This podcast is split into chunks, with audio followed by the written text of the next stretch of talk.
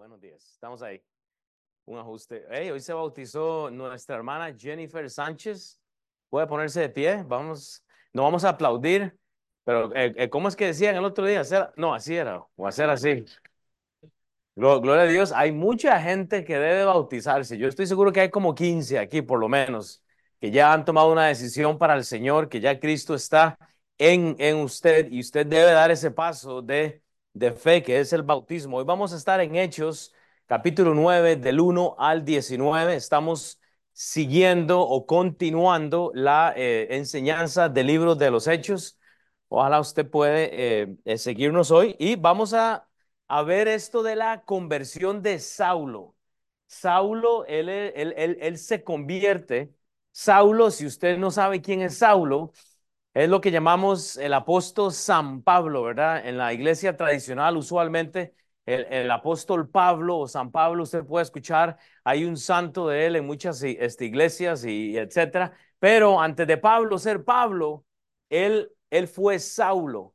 Y lo que sucede es que Cristo llega a la vida de él. Entonces, cuando Cristo está en nosotros, tiene que haber evidencia de la persona nuestra en Cristo. Entonces, el tema de hoy es Cristo en nosotros. En el capítulo 8, eh, de hecho, después de haber estudiado lo que el Evangelio hace en la vida de nosotros, hoy vamos a tener la oportunidad entonces de ver algo práctico que usted puede ver, porque hoy, hoy, hoy vamos a ver a Saulo, vamos a ver un poco de Ananías y hay unos discípulos, pero si usted contrasta todo, lo que Dios está haciendo en la vida de ellos va a ser evidente. Saulo este personaje de hoy nos va a regalar un cuadro de lo que Cristo puede hacer en su vida. Y yo sé, hoy no vinimos a la iglesia, estamos en un edificio nuevo, estamos tratando de servir, eh, de terminarlo, hay distracción. Yo creo que aquí debería de haber como 20 personas eh, que están por lo menos este, eh, cantando con, con, con Gerardo. Y ahí vamos, o sea, Dios nos está añadiendo cosas, pero bueno, vamos a ocupar gente que quiera ministrar voluntariamente. Y, de esto vamos a hablar hoy. Entonces, este capítulo 9 va a marcar una diferencia interesante porque en el capítulo 9, Pedro, que es el que ha estado como predicando y enseñando, pasa como decir a un segundo plano, ¿ok? Y luego entra esta, este personaje de Pablo o lo que sería Saulo, este intelectual, diría yo. Vamos a pasar de un pescador a un intelectual. Vamos a pasar de, Pedro, un hombre sencillo que niega a Jesús, como lo hizo eh, Saulo, a un intelectual como lo fue Pablo. Entonces, eventualmente, entonces, eh, lo que yo eh, rescato mucho de esto es cómo Jesús atrapó el corazón de Saulo. Y le voy a hacer una pregunta a usted. ¿Ha logrado Jesús atrapar su corazón? Porque esa es la pregunta. ¿Es usted voluntariamente un discípulo de Jesucristo? Esa es la pregunta. Dios ha preparado a cada ser humano para el, milagro de la salvación. El problema es que no todos han dado el paso de recibir este regalo. Hay un montón de gente que cree en Dios, porque la gente cree en Dios. Cuando hay un yo, siempre digo en mi, en mi país, cuando hay un temblor, se mueve todo. Yo soy original de, Costa Rica y hay un temblor, todo el mundo, ay Dios, ay Dios, ay Dios. Bueno, sí, dígame cuál Dios, dígame cuál Dios, porque el Dios mío comenzó con el trabajo de Jesús, enviando a su Hijo, y usted conoce a Jesús, entonces puede llegar al Padre. Y ahora le justifico eso, pero pensemos en esto. Dios tiene un plan para cada uno, pero es voluntario. Padre Dios, vamos a orar en fe de que mis palabras no van a convencer a nadie, Señor, sino es la persona de Jesucristo, Padre, por medio de gente que voluntariamente refleja el trabajo de Cristo en mí. Dios, que tú tengas toda la gloria en el mensaje para esta mañana, Señor, que podamos morir realmente a nuestros deseos. En el nombre de Cristo Jesús. Amén. Paulo, Saulo, Saulo de Tarso, estaba en una etapa prominente. O sea, el hombre, cuando usted estudia este, la vida de, de, Saulo, y yo no me puedo meter mucho ahí, él es como quien dice, wow, la gente se admira de este Saulo. Él literalmente en el judaísmo era una eminencia. Era como decir Gerardo, una eminencia, ¿verdad? Así, bien barbudo, mechudo, le sobra pelo, puede tocar el piano, toca la guitarra, el bajo. Una eminencia era Saulo. Todo el mundo lo admiraba por lo que él era. Él sabía, todos los rabinos estaban eh, literalmente eh, admirados por lo que era Saulo. En contexto es que él tiene odio contra la persona de Jesús. Porque cuando Jesús vino, entonces va en contra del judaísmo. ¿Quién ha creído acá en, alguna religión? Yo crecí en la religión de mis padres, no en la religión de Jesús o de mi Dios. Uno, uno, crece siguiendo algo. Ahora que tenemos niños aquí por todas partes y los traemos a la iglesia y ya pensemos que van a ir al cielo en algún momento. No, hay que acercarlos a Cristo porque la religión no salva. Saulo en su contexto, en el judaísmo, lo que está sucediendo es que él tiene un celo por seguir la ley mosaica o lo que era la ley de Moisés, pero él está tergiversando y por eso hablamos un poquito de las dispensaciones anteriormente. Ya hoy no, no estamos bajo una ley antigua, estamos bajo la gracia por medio del Señor Jesucristo. No matamos corderitos cuando pecamos. Vamos al Padre y oramos directamente. No hay un intermediario. Pero para todo esto necesitamos gente voluntaria. ¿Sabe qué es lo que pasa? Y es la triste, la, tristeza que yo veo a veces en la teología bíblica y, y, en los libros. Crucifican a Saulo porque él está en contra de Jesús y los cristianos. Pero ¿sabe qué estaba haciendo Saulo? Lo que le enseñaron. Saulo no estaba haciendo nada fuera de lo normal. A Saulo estaba en contra de Jesús y los cristianos porque estaba haciendo lo que la ley decía estaba en contra de los infideles o de los, eh, la, gente infiel, digamos. Vea Filipenses 1:21, hermanos, tenemos que morir a nosotros mismos para poder eh, reflejar a Cristo en mi Filipenses 1:21, porque para mí el vivir es Cristo y el morir es ganancia. Hermanos, el llamado a seguir a Dios es voluntario. Yo no puedo tener gente amarrada a la iglesia. Usted tiene libre decisión de irse y no volver nunca más. Y la gente lo hace brinca de aquí para allá, salen, esto no me gusta en la iglesia, es que la música, es que el pastor, y siempre no quieren morir a ellos mismos. Saulo tuvo que morir a su religión. Y lo voy a eh, mostrar esto. Cristo en mí, entonces, es el tema de hoy. Cristo en mí. Vaya entonces al libro de Hechos, Hechos capítulo 9, mientras que esto funciona, no, eh, no sé si va a funcionar. Si alguien que pueda ayudar ahí, Jera, usted que tiene tecnología. Pero dice en Hechos capítulo 9, escuche nada más. Primer punto, Hechos 9, del 1 al 2. Si usted toma notas, escriba, Cristo en mí es el recibirle donde estoy.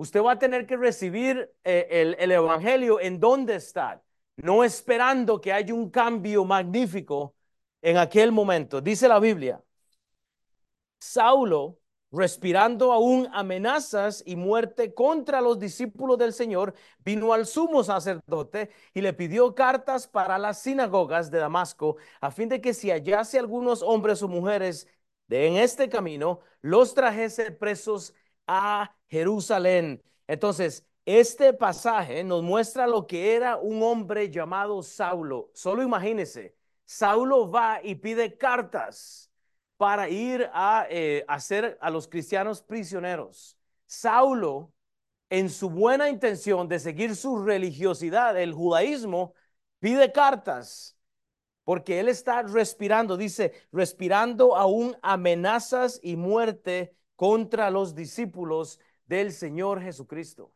Él está en contra. Y yo no sé si usted se puede eh, eh, hacer una idea de lo que pasa en estos días. La gente está respirando muerte en contra de lo que estamos haciendo. Hay oposición.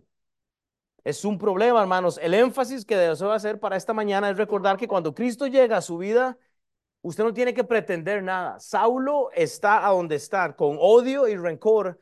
Y cuando Cristo lo llama, que vamos a ver ahora, él voluntariamente sigue y continúa el llamado. Pero hay cristianos hoy en día que reciben a Jesucristo, reciben la gracia de Él y siguen no hay cambio, no hay, no hay deseo de estar en la iglesia. Mucha de la mala doctrina nos hace pensar que hasta que usted no cambie, como cortar galletitas y que todos no se desvíen y que todos no salgan cuando Dios tiene un trabajo y Filipenses dice que el que comenzó la obra la va a terminar algún día. Pues nosotros no tenemos paciencia porque no queremos ir a buscar a la gente en dónde está. Hay gente hoy en día respirando amenazas en contra del cristianismo. ayer mismo el Estado Islámico mandó un mensaje a que todos los, eh, la gente que practica el, el Islam y todo eso, mate a un cristiano acá en los Estados Unidos. Ellos lanzaron un mensaje que somos infieles, que, e, etcétera, o infieles. Bueno, es lo que les han enseñado. Juzgamos al musulmán porque quiere matar, pero bueno, igual usted lo hace cuando odia a alguien. ¿Me explico? Entonces, por, este síndrome que hay en la iglesia, buscamos a las personas donde están. Ay, pastor, es que no entiendo. Bueno, vea lo que dice números para justificar, para justificar el, el, plan que tenía Saulo. Saulo está torciendo la escritura. Vea, vea lo que pasa. En este contexto, Israel está entregado en idolatría, como muchos de ustedes, ¿verdad? Que vemos los chips y vamos a los juegos del Sporting y nos gusta el Facebook y la música.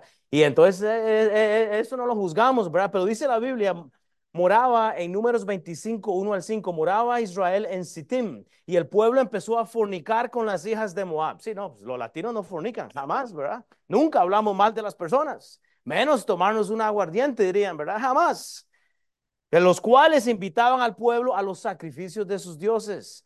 Buena intención, es que lo están haciendo de, buena intención. Entonces hay que ir a, encontrar a esta gente afuera.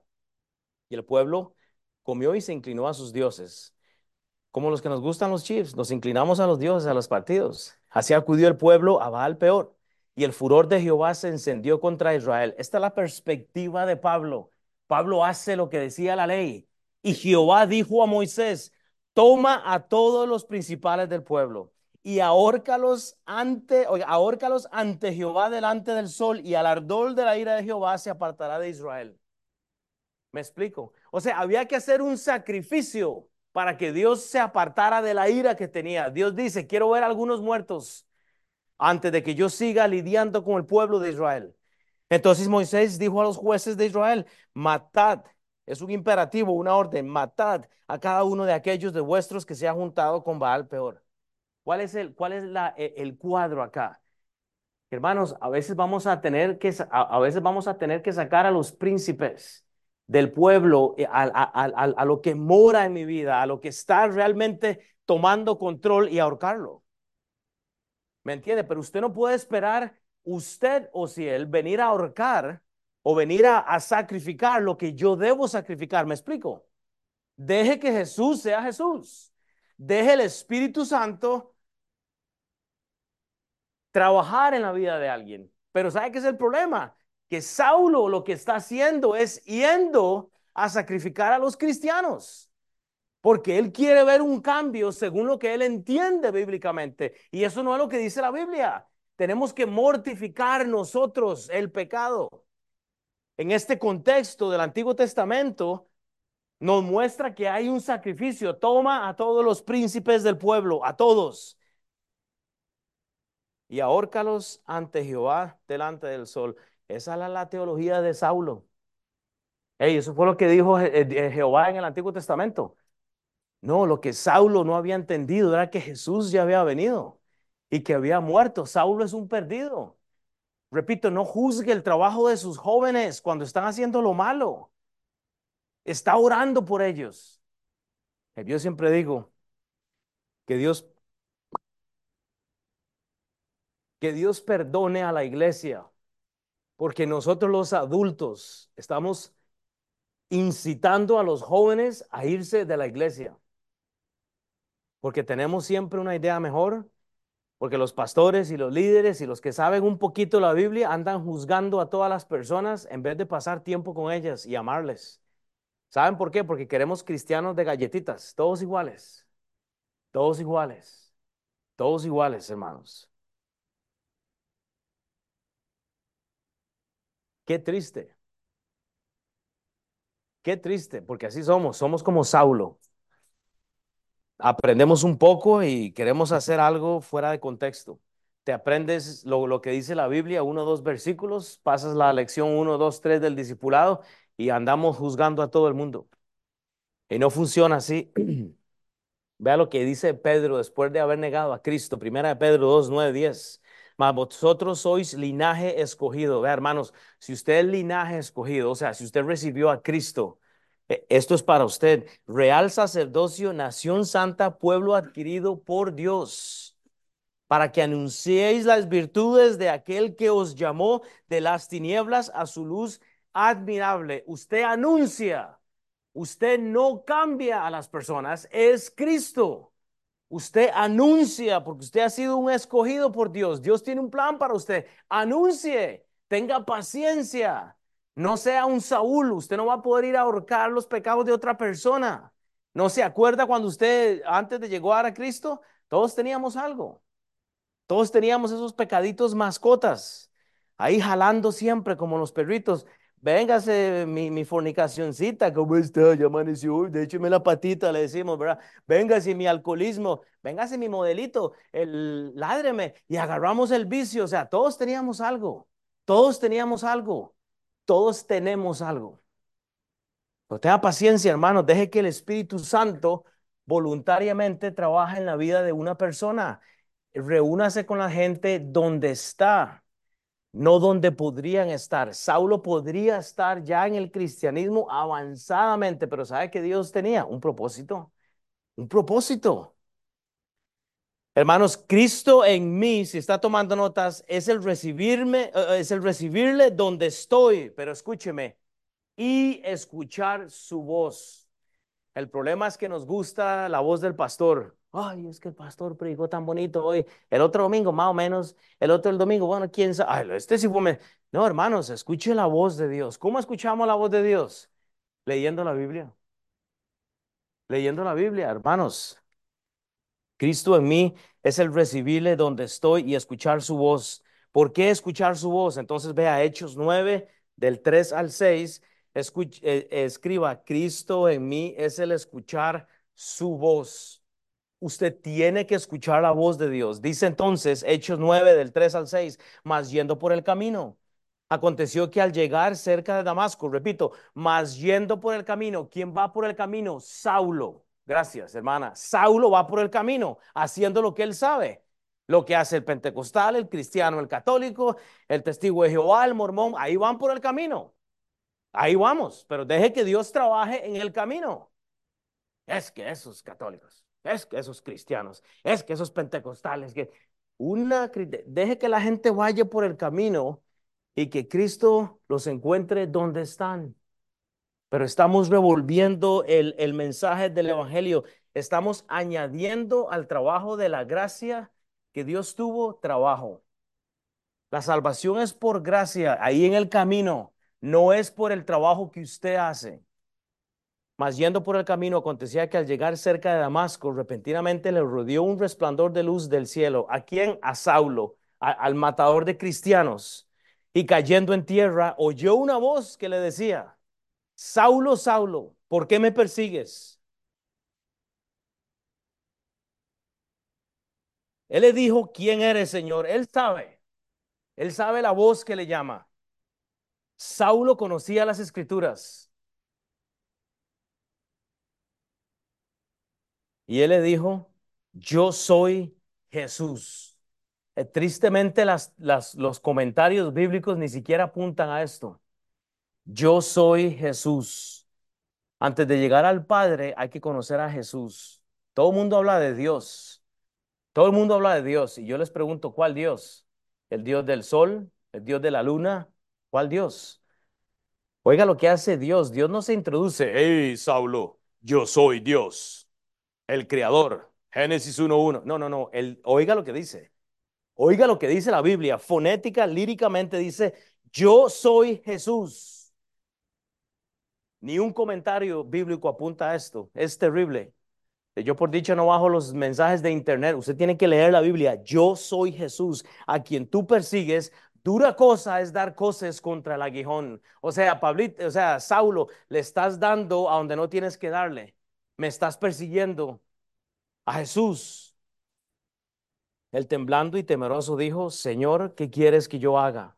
Hermanos, escuchar su voz. Y el Señor le dijo, levántate y entra a la ciudad y se te dirá lo que debes de hacer. Lo que tenemos acá representado es el cuadro del amor que tiene Dios buscando a las personas donde están, no donde usted quiere que estén. Sí, yo sé que quisiéramos, yo quisiera ver a mis hijas más obedientes. Yo quisiera ver a mis hijas que no me mientan. Yo quisiera ver a mis hijas a veces menos, eh, ya, ya les gustan a los chavalitos. Yo, ay, Dios mío. Padre nuestro que estás en el cielo.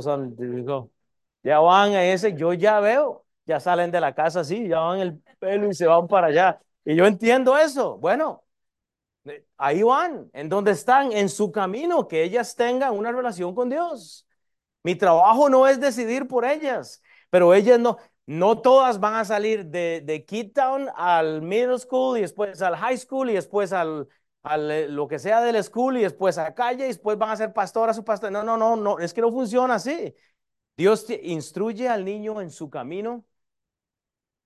oiga, instruye al niño en su camino. ¿Cuál camino? ¿E, ¿El de los padres o el suyo? No, no, no, no. Instruye al niño en su. ¿Cuál es el su?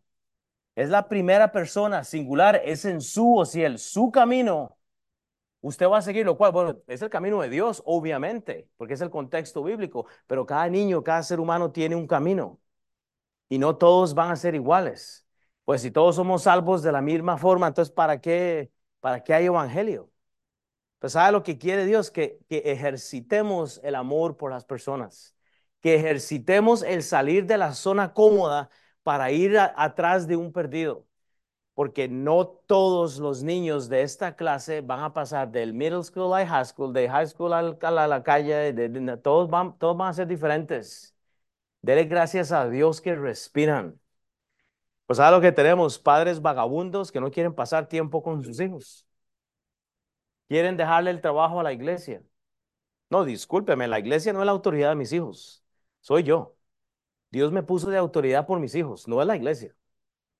Absolutamente, es su trabajo pasar tiempo con sus hijos y llevarlos a los pies de Cristo, hermano. Saulo respira amenazas contra los cristianos. O sea que la operación y manera de trabajo de Saulo está basado en lo que él creía. Él no está haciendo algo de la mala intención. E-, él está haciendo lo que le enseñaron. Entonces, hermanos, muchos juzgan a, Saulo que mataba cristianos, que hacía esto. Bueno, hermanos, era lo que él estaba haciendo lo que creía que era correcto. Hasta que Cristo lo encuentra.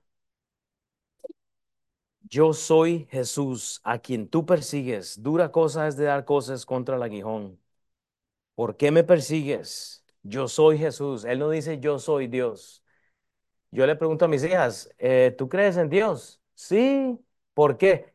Y sabe, me llevan a Jesús, porque no se puede entender quién es Dios si no se entiende la persona de Jesús. No se va a poder entender, hermanos.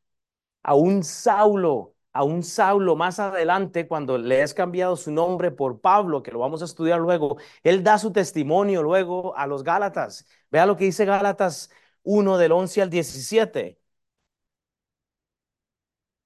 E, él, él, seguía la tradición de los padres. Bueno, y voy a hacer una pregunta y necesito que usted me ayude y levante la mano. ¿Quién creció de la mano de sus padres en alguna iglesia? y levante su mano. ¿Quién fue llevado a la iglesia, digamos, desde niño o, qué sé yo? A ver, más manos arriba. Híjole, casi la mayoría crecieron en la iglesia. Ok, eso es lo que Saulo está haciendo. Él creció bajo la tradición de sus padres, dice la Biblia, más os hago saber, Gálatas 1, 11, 17, hermanos, que el evangelio anunciado por mí no es según hombre, pues ni yo lo recibí ni lo aprendí de hombre alguno, sino por revelación de Jesucristo. Porque ya sabéis, ya, habéis oído acerca de mi conducta en otro tiempo en el judaísmo, que perseguían sobremanera la iglesia de Dios y la asolaba. Y en el judaísmo aventajaba a muchos de mis contemporáneos en mi nación. O sea, este Saulo, ahora Pablo, es una eminencia. E, él conoce la escritura que perseguían sobremanera a la iglesia de Dios y la asolaba. Y en el judaísmo aventajaba, oiga, a sus contemporáneos. Y dice, siendo muchos más celosos, oiga, siendo mucho más celoso de las tradiciones de mis padres. O sea, eso es como el fútbol. Usted le enseña a sus hijos que les guste un equipo, son celosos, ¿verdad? Es como eh, él le gusta la América, él es celoso de la América. Él, pero llega con la camisa de la América, es celoso de su equipo. ¿Verdad? Es así, es el cuál es ese? No es. Ah, el del Pachuca, dijo. Ah, el de las Chivas. O si él es un chivón, entonces no es de la América. Él, y él es el orgullo de él, es el América en el fútbol, y así somos. Y así somos. E, es en mi casa cuando juegan los Chiefs, Beira principalmente, papi, vamos a ver el partido. Ya la tengo amaestrada. Ella está celosa, celosa y Cecilia es como la mamá. Eh, todo es rosado y no le gusta, está, bien, pero es lo mismo. O sea, lo mismo. Pablo es celoso de las tradiciones de sus padres. Pablo es un celoso, e, e, él no está haciendo nada. O sea, ¿por, qué usted se molesta o por qué no molestamos cuando vemos algo diferente en los hijos? Eh, ¿Saben por qué es? Porque la audiencia quiere que ellos se vean de una forma.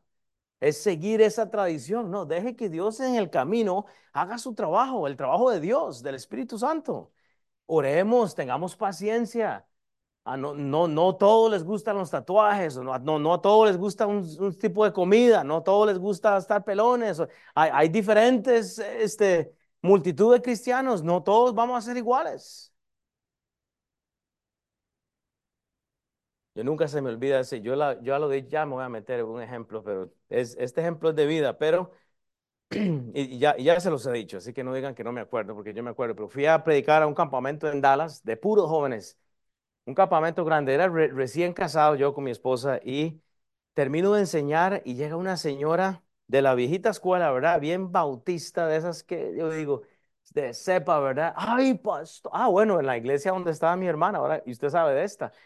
Pastor, qué mensaje se ha tirado, gloria a Dios. Y la señora con un corazón buenísimo. Es que ahora no es como esos jóvenes todos llenos de tatuajes y, y esas cosas. Y yo me hacía chiquitito porque yo, yo, yo tengo la mitad de la espalda, los brazos, las piernas, el pecho, que ya estoy cargado de, de, la tinta. Y yo así, ah, sí, yo no. Y yo decía, pues sí, gloria a Dios por el mensaje, ¿verdad? Y los jóvenes deciden eh, agarrarme entre todos y tirarme a la piscina.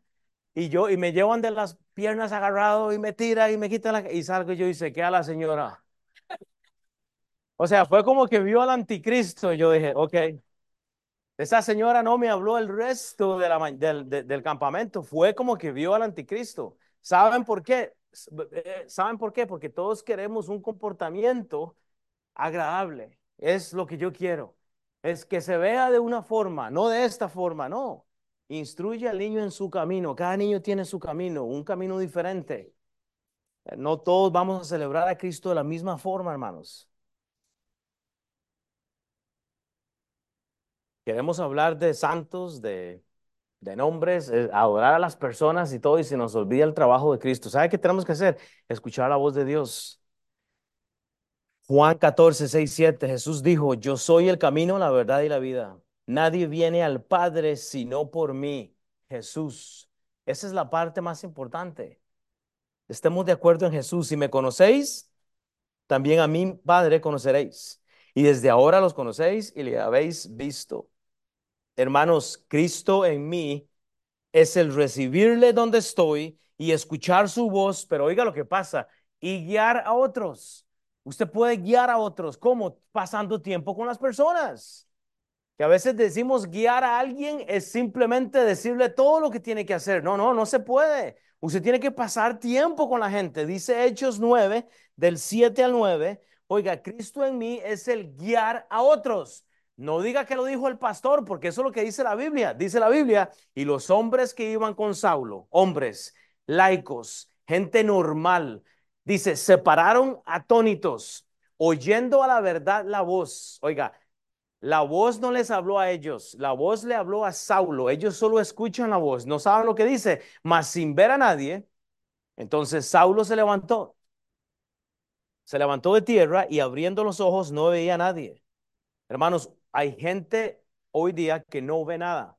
Están cegados en el amor, en la perdición, en un vicio. Están, hay, hay gente ciega espiritualmente hoy. No hay problema. No los doctrinalice.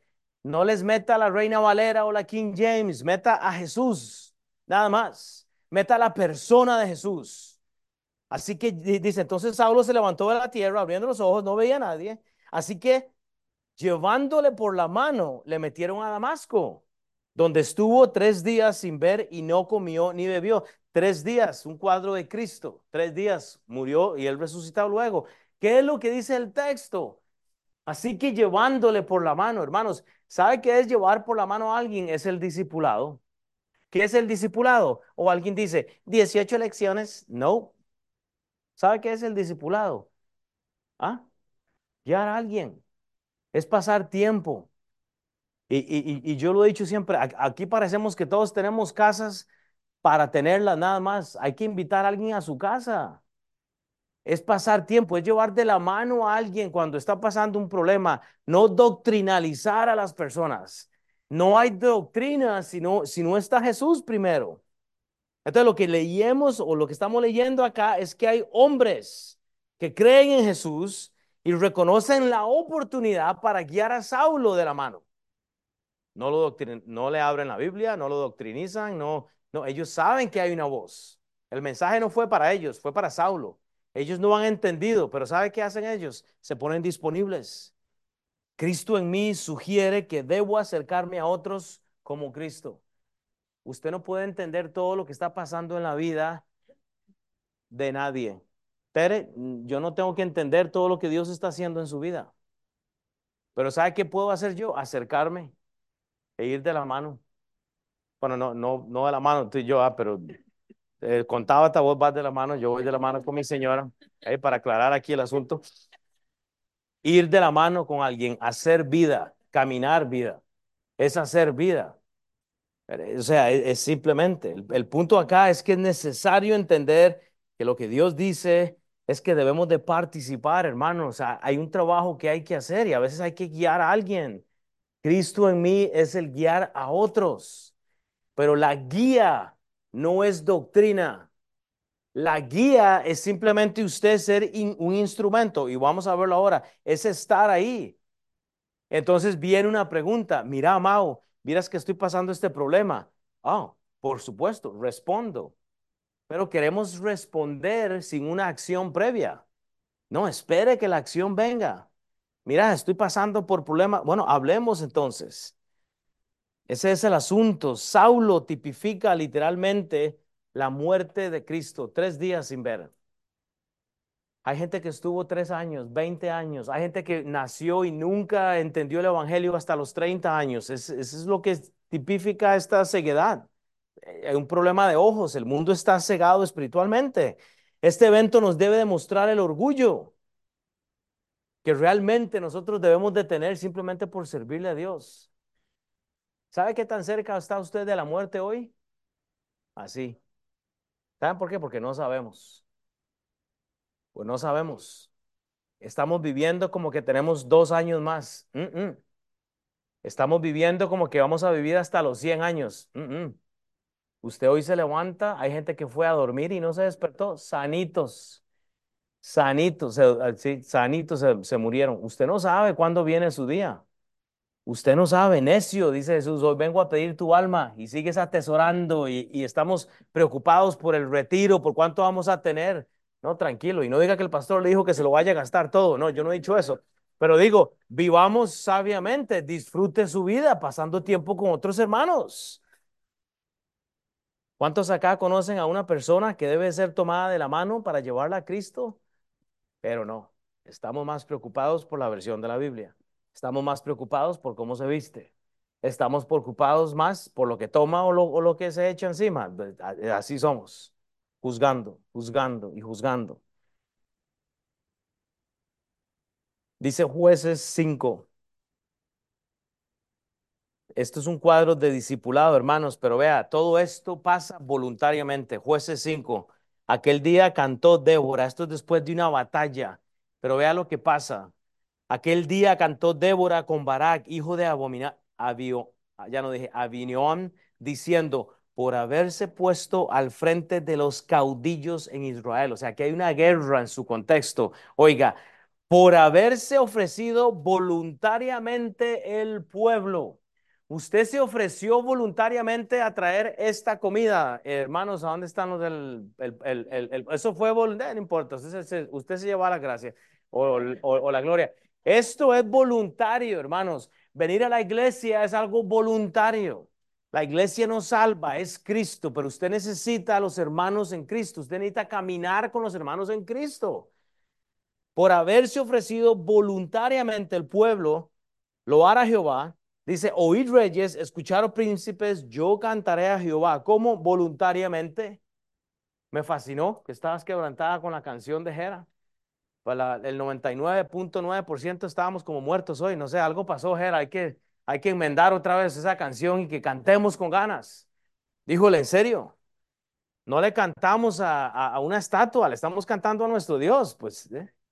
Aquí no hay ministerio de música, aquí hay una clase, hermanos. Aquí vinimos a adorar a Dios. Yo cantaré a Jehová, cantaré salmos a Jehová, el Dios de Israel. Voluntariamente, el trabajo a Dios es voluntario. Si usted viene aquí a ver qué tan bonito está el edificio, qué hermano, está en el lugar incorrecto. Aquí estamos porque nos amamos. Vean, nosotros tenemos una clase, nosotros tenemos una clase linda. Vamos a jugar fútbol, chávanos chinea con toda la comida. ¿Ah? Hay estudio bíblico y las mujeres tienen su cena. Hermanos, es un grupo bonito. Dios guarde, aquí no hay chisme, ¿verdad? Jamás. No, no menos. Aquí no comparan las carteras las mujeres con los de, menos comparar los zapatos y eso. No, aquí hay amor, hermanos. Gloria a Dios. El ministerio al Señor es voluntario, es, voluntario. Primera de Pedro 5.2 apacentar la grey, ahí no dice la güey, ¿verdad? Dice apacentar la grey de Dios que está entre vosotros. El mexicano diría apacente al güey, ¿verdad? Ese que le hace falta. Dice, cuidando de ella, no por fuerza, sino voluntariamente, no por ganancia deshonesta, sino con ánimo pronto. Mira, y esa palabra no, no es eh, eh, vulgar, ¿verdad? Güey, eso es como decir, hombre, ¿verdad que sí está bien ahí? Ok, solo para acá. Eh, oh, ah, depende del tono. Y lo, y lo dije bonito yo. Ah, bueno, está bien. Hermanos, hay que apacentar, oiga, hay que apacentar voluntariamente. O sea, ¿qué es apacentar? Usted cuida de la persona que está al lado. Hoy nos apacentaron con un eh, eh, pozole. Eso fue una apacentada buenísima. El otro domingo nos van a apacentar, oiga, con pupusas. Ahora sí. El otro, y, pero esas pupusas son las originales, no son las que, las, las que mandan de China o qué sé yo, se las mandan a uno. No, estas van a ser pupusas originales, oiga, y categoría, bueno, nos están apacentando voluntariamente, o sea, eso es, es el trabajo voluntario, hermanos. Cristo en mí es el recibirle donde estoy y escuchar su voz, guiar a otros, pero oiga, y dejar ser usados. Usted tiene que dejar que Dios le use a usted. Ay, pastor, es que todavía no he terminado el instituto, es que todavía no... No, no, sea usada, sea usado, deje que Dios le use, vea, vea para justificar este punto. Hechos 9, 10 al 12, Cristo en mí es el dejar ser usado. Había entonces en Damasco un discípulo llamado Ananías. Hermanos, ocupamos más Ananías en las iglesias. A quien le dijo el Señor en visión, Ananías, y él respondió, heme aquí, Señor. Dijo el discípulo, y el Señor le dijo, levántate. Oiga, deje ser usado, levántate y ve a la calle que se llama derecha y busca en casa a Judas, a uno llamado Saulo de Tarso, porque he aquí él ora y ha visto en visión a un varón llamado Ananías, o sea, te ha visto a ti, que entra y le pone las manos encima para que recobre la vista. Hermanos, hoy tenemos la iglesia llena de Saulos, pero no de Ananías. Necesitamos los ananíases que dice Dios, levántate y se levantan. Necesitamos a alguien que dice, limpiamos el sábado y venimos a limpiar. Tenemos un déficit de los ananíases, de personas que aman a Dios y solo desean morir a sí mismos para servir a otros. Necesitamos más ananías, no, no teólogos. A los, a los teólogos, yo, no soporto eso, hermanos. Deje la teología para el instituto bíblico si esa es su meta. Amemos a las personas por lo que Cristo ha hecho. Este ejemplo debe poner nuestra mente a ser gente disponible. Hay una necesidad, se hace. Y repito, no estoy en contra de eh, aprender la Biblia, absolutamente no. Pero estoy en contra, estoy en contra de aprender la Biblia con el corazón incorrecto. Cuando usted ama a la gente, cuando usted ama a las personas, entonces Dios le va a eh, revelar esa teología que usted necesita. Hay personas invirtiendo en la vida de otras personas, pero hay gente aislada, no haciendo absolutamente nada.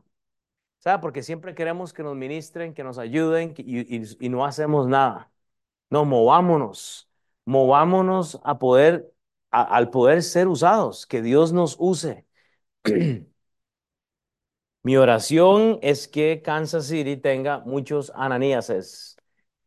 Queremos más ananías, gente que realmente Dios di, levántate, Lina, levántate, ah, eh, eh, Chava, levántate, Neilín, levántate, y que lo hagamos. Es simplemente Mateo 10, 37, 39, el que ama al Padre o madre más que a mí no es digno de mí. El que ama a su hijo o a hija más que a mí no es digno de mí. El que no toma su cruz y sigue en pos de mí no es digno de mí. El que haya su vida la perderá. Y el que pierde su vida por causa de mí la hallará.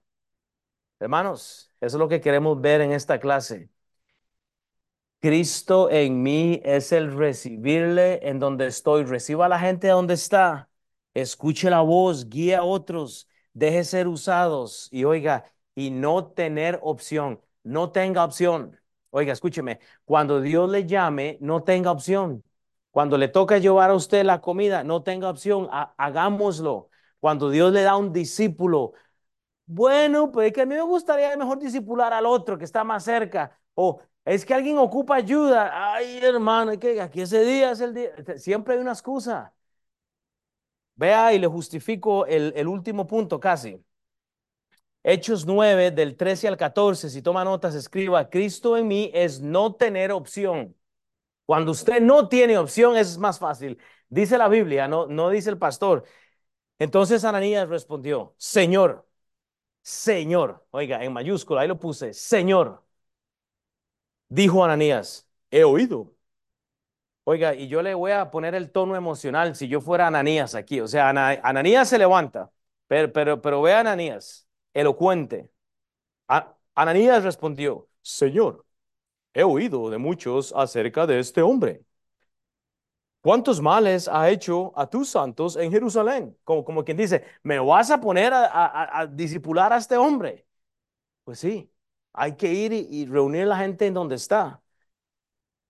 Y aún aquí tiene autoridad de los principales sacerdotes para aprender a todos los que invocan tu nombre. Hermanos, cuando Dios diga levántate, levántese. Y Él lo hace.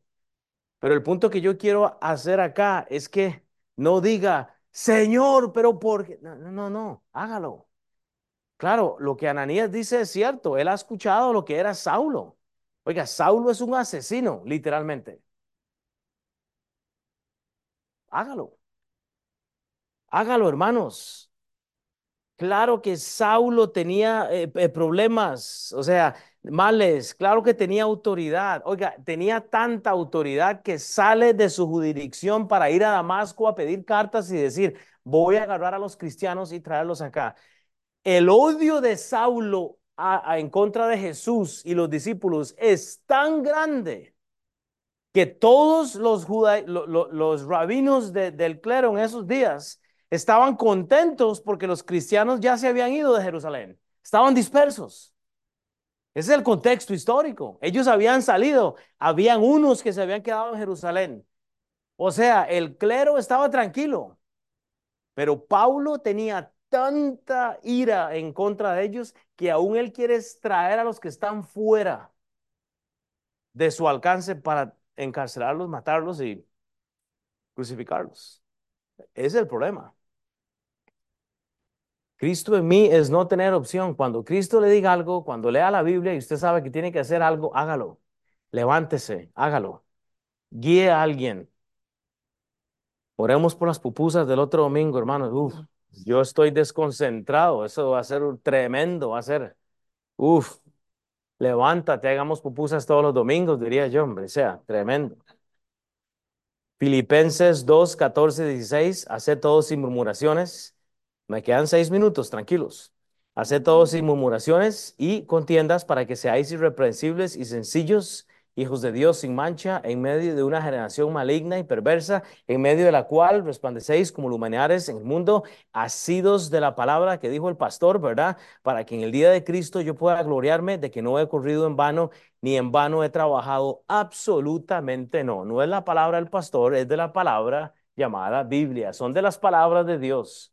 Tal vez yo dije algo ahí más o menos que fue bonito. No, no, no. ¿Qué dice la Biblia?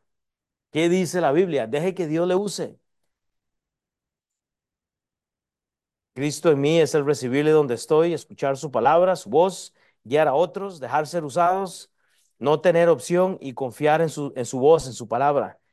Hechos 9, 15 16, penúltimo punto, Cristo en mí es el confiar su palabra. El Señor le dijo, ve.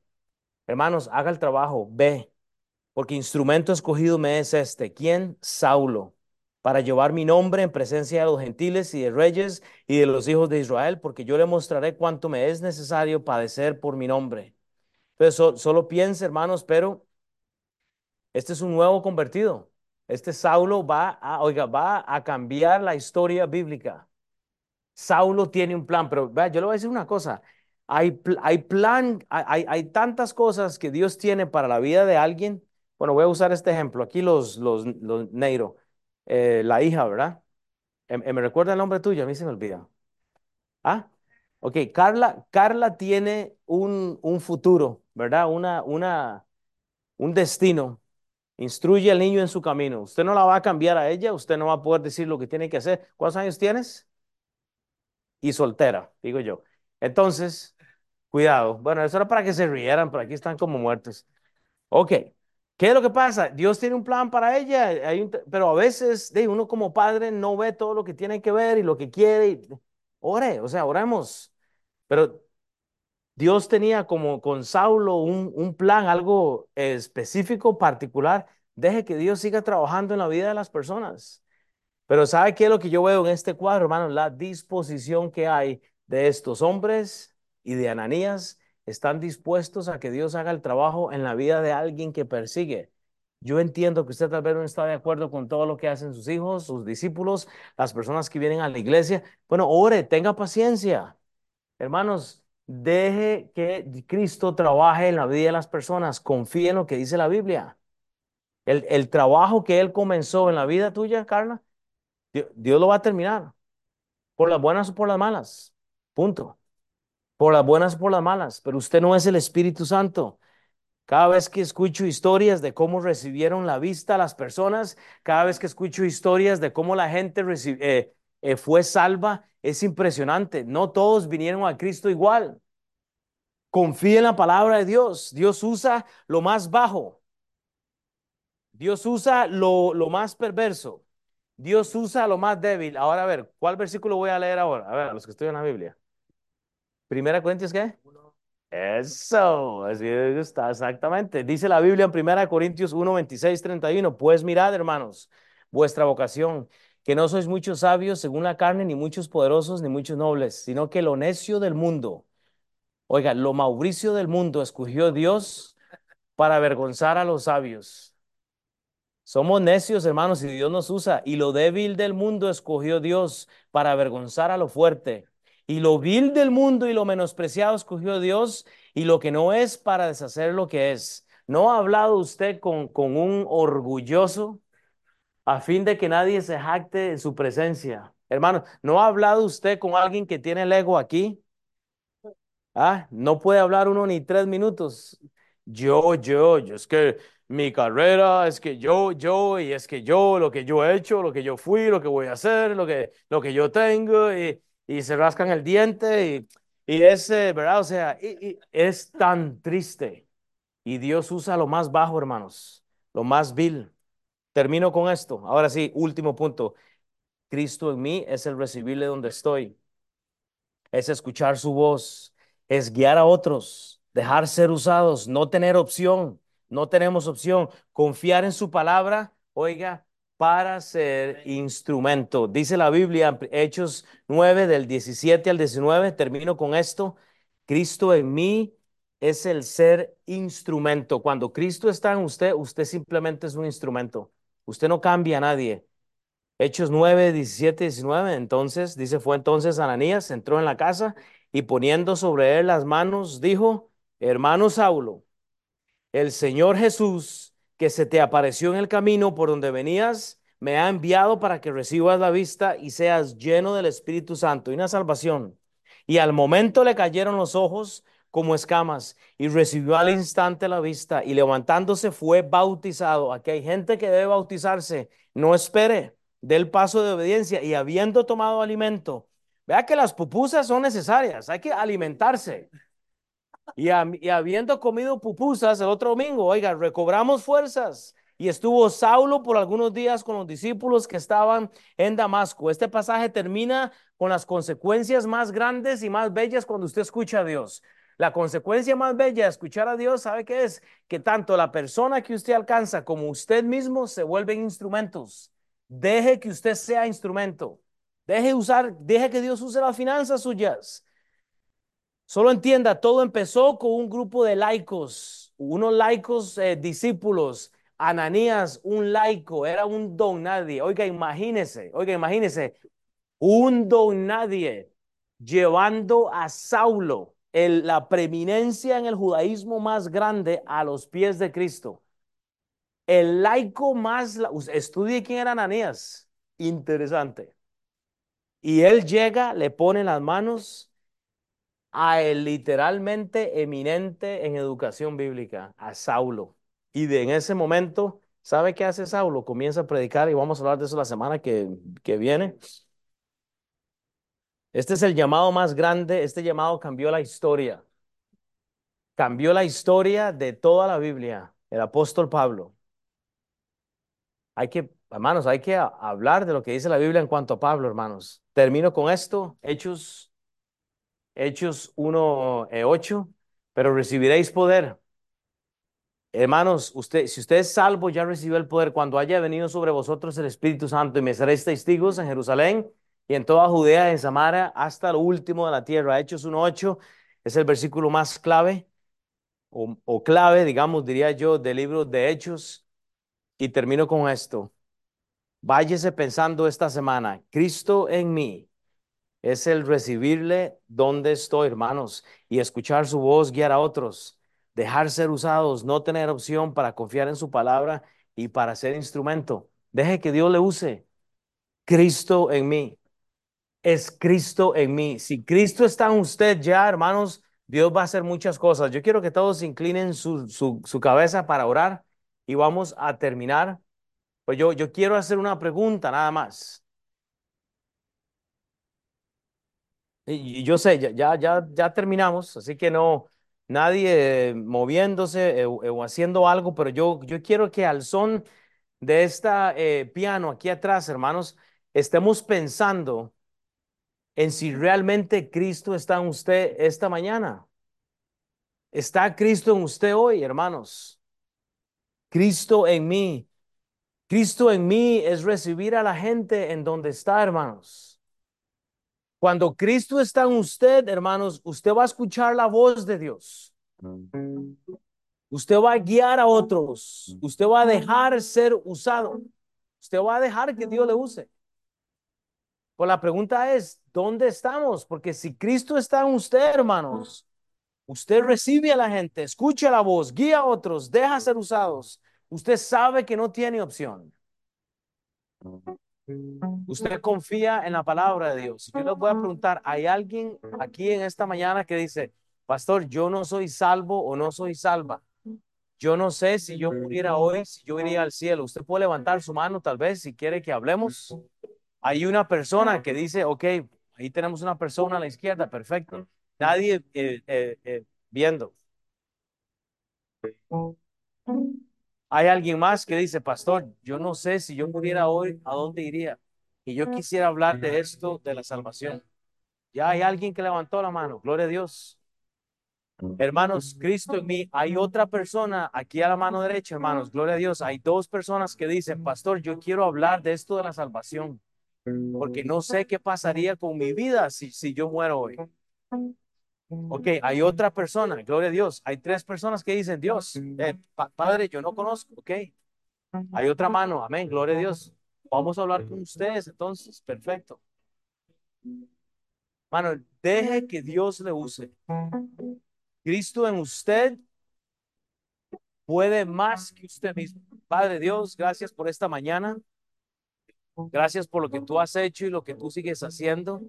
En el nombre de Jesucristo, Padre, yo te voy a pedir que tú eh, no, nos cambies, que nos ayudes a ser más eh, como Cristo, más ananías y menos teólogos, Señor. Que tú nos ayudes a amar a las personas y dejar de, de, de alejar más bien a la gente de, Cristo por mi comportamiento. Padre, danos más gracia y misericordia. Padre, ayúdanos a no añadir absolutamente nada al trabajo de la cruz, al trabajo de la gracia que Cristo tuvo, Padre. En el nombre de Cristo Jesús. Amén. Yo quiero que